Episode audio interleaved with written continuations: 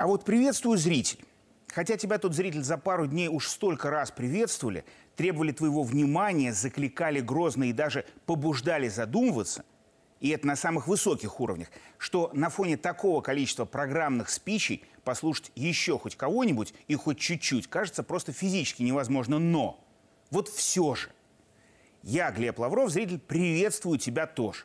Хотя бы потому, что среди всего многообразия последних речей и заявлений нет-нет, да и осталось кое-где, кое у кого какое-то чувство некоторой недоговоренности.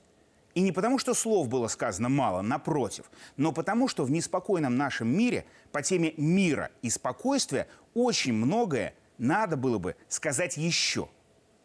И потому тема глобальных инициатив, озвученных первыми лицами разных стран за последние дни, сегодня будет дополнена – Хотя, конечно, как ты понимаешь, зритель, и даже сегодня все еще далеко не до конца.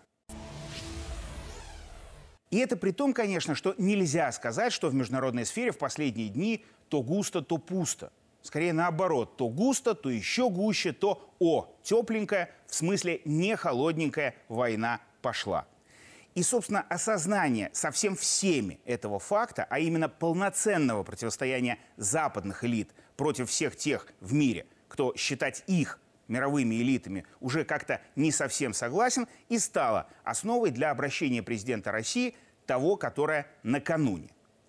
И рассматривая в ней только внешнеполитический блок, надо понимать, что нынешнее противостояние с западными элитами, лишь частью которого является спровоцированная украинская трагедия, это для России, и не только, кстати, для нее, вопрос безопасности.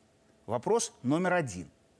А потому завершавшая речь бомбическое заявление Путина о замораживании участия Москвы в договоре о стратегических наступательных вооружениях, это вершина айсберга.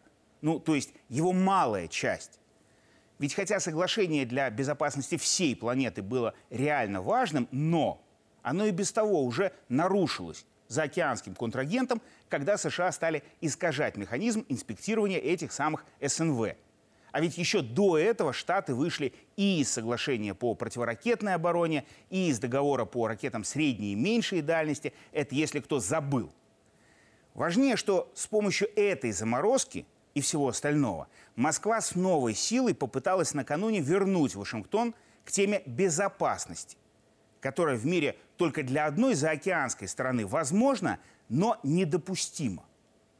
А для заокеанского США, вернее, для Вашингтона, вернее, только для элиты демократической партии и лично товарища Байдена, все события в Европе и его вояж в Киев и в Варшаву, все речи, которые он произнес, это вопросы политики.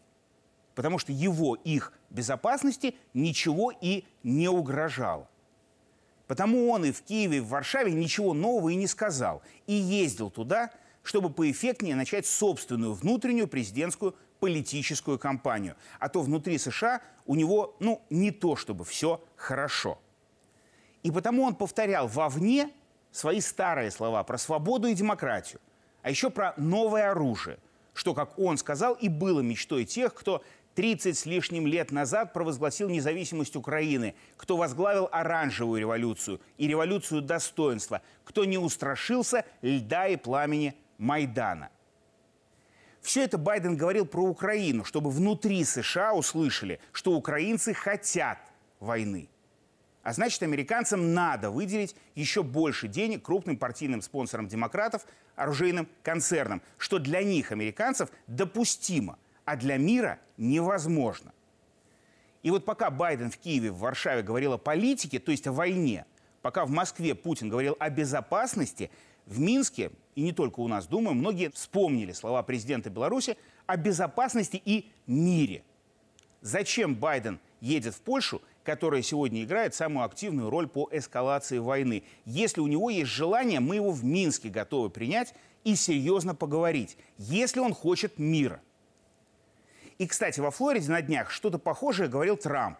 Он сказал, что как выиграет выборы, тут же свяжется с Зеленским и Путиным, и вопрос решат – да и про то, что Байден не остановит эту войну, Трамп тоже сказал. Сподвижница Джо Виктория Нуланд и другие сотрудники Госдепа на протяжении десятилетий заталкивали Украину в НАТО и поддерживали восстание в этой стране. То есть хотели А из речей Байдена ясно, что и продолжают хотеть ослабить Россию. И потому война не прекратится. Но слова Трампа – это как раз политика тоже. А говорить, хотеть и делать все надо для мира. Хотя с западными политиками и про безопасность забыть получится вряд ли. Не после заявлений Байдена в Киеве, в Варшаве точно. А значит, я, Глеб Лавров, эти темы дополнять буду.